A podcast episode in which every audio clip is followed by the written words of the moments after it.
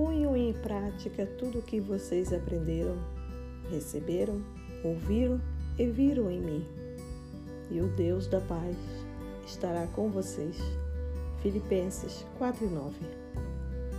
Baseado nesta palavra, eu quero compartilhar com todos vocês uma parte da palavra de Deus.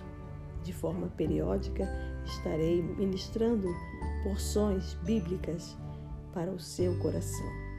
Que Deus te abençoe e que te faça muito feliz. Fiquem com Deus.